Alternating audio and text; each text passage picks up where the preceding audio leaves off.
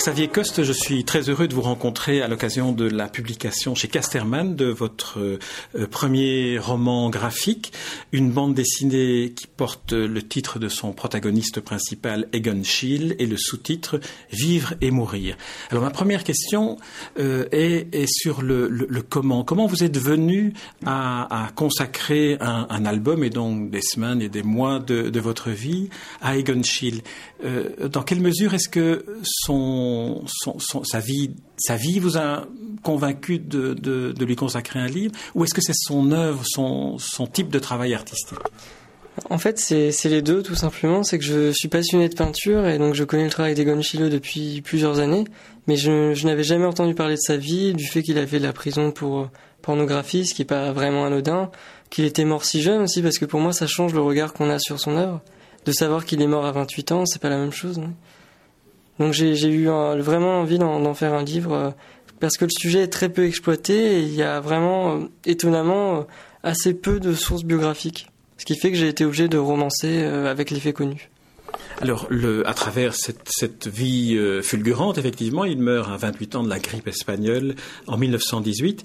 Euh, c'est aussi le portrait d'une époque que vous dessinez, même si on a le sentiment qu'Egon Schiele avait fait établir une sorte de rempart entre lui et le monde dans lequel il vivait. Oui, il est totalement en retrait avec son époque, d'autant plus que beaucoup d'élèves ont quitté son école d'art et ont fondé des mouvements artistiques. Il les a rejoints un mois ou deux, mais il s'en est très vite détaché. Il voulait avoir affaire avec personne, réussir tout seul dans son coin, alors qu'effectivement il y avait une effervescence, il aurait pu profiter justement de, de tout cela. Mais non, il préférait tracer sa route euh, dans son coin et se désintéresser de tout. Par exemple, c'est vrai que la, la, la guerre, vraiment, euh, l'issue de cette guerre ne l'intéresse pas du tout. Il invente même y avoir participé alors qu'il était à ce moment-là cantonné en dehors des lignes de front. Donc ça, c'est une partie que j'ai légèrement romancée, mais que j'ai déduit des lettres qu'il a écrites à sa mère où il a envie qu'elle s'inquiète pour lui parce qu'elle ne lui envoie rien. Donc euh, il essaie de lui faire croire qu'il est très malheureux.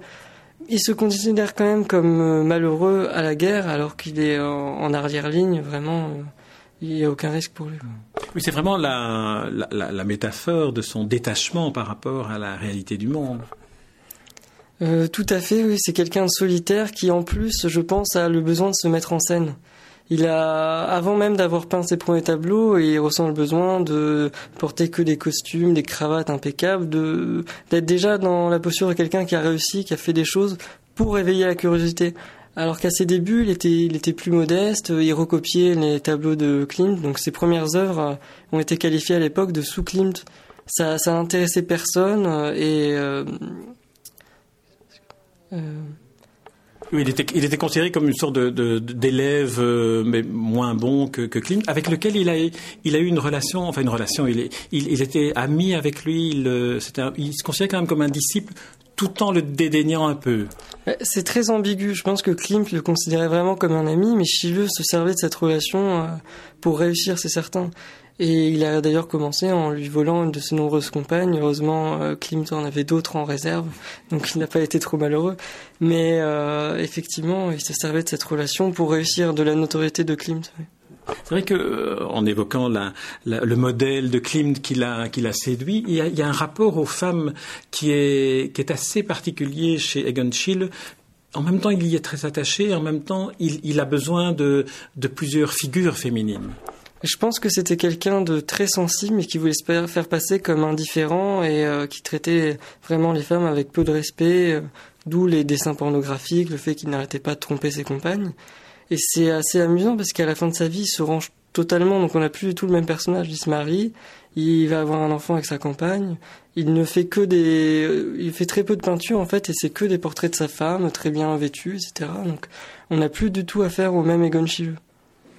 Oui, la raison pour laquelle d'ailleurs quelques années auparavant il avait été condamné, c'était parce que il invitait dans son atelier des filles mineures pour les, les peindre nues. Oui, ça allait assez loin. Il faisait effectivement défiler des, des filles mineures dans son atelier. Et un, père s'est vraiment posé des questions et a cru que euh, était pédophile. Donc il s'est avéré que ce n'était pas le cas, mais il a quand même passé 24 jours en prison.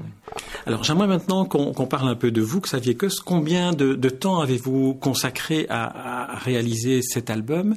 Et euh, qu'est-ce que que vous avez appris sur sur Egon Schiele? Mais je parle au niveau artistique et plus au niveau biographique.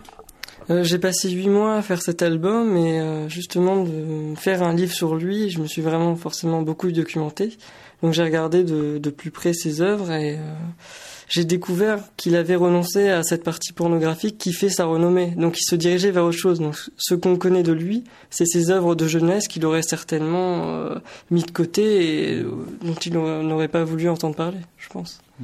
Alors le, le, graphisme que vous-même avez choisi, le, mode euh, esthétique que vous avez adopté pour cette bande dessinée, est-ce que vous avez ressenti le, besoin de, vous rapprocher euh, du type de dessin d'Egon Schiele ou est-ce que vous avez dû travailler pour, pour trouver, faire un casting qui vous convenait? Naturellement, j'ai un dessin assez anguleux, donc euh, il y a quelques détails qui rappellent Egon Schiele. Mais c'est surtout au niveau des, couleurs que j'ai essayé de retrouver ces ambiances un peu éteintes, mélancoliques, qu'on pouvait retrouver dans certains tableaux de Chile ou euh, tout simplement dans les tableaux de, de ses contemporains. Et est-ce que vous avez appris sur l'époque des, éléments, parce que vous êtes très jeune, vous avez 22 ans, je crois, ce qu'on vous dit, j'imagine, à chaque interview. Donc vous êtes intéressé à un artiste et puis à une époque aussi qui semble tellement loin de, votre génération. Qu'avez-vous appris sur cette époque? J'ai appris justement qu'il y avait une effervescence. Euh, je pensais pas que Klimt euh, pouvait baigner dans une ambiance pareille.